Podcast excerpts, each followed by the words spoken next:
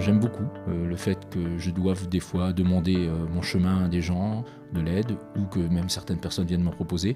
Et c'est souvent l'occasion de, de rencontres, d'échanger, et dire aux gens qu'avec cette euh, différence, c'est-à-dire le fait de ne pas voir ou de mal voir, on peut vivre une vie intéressante.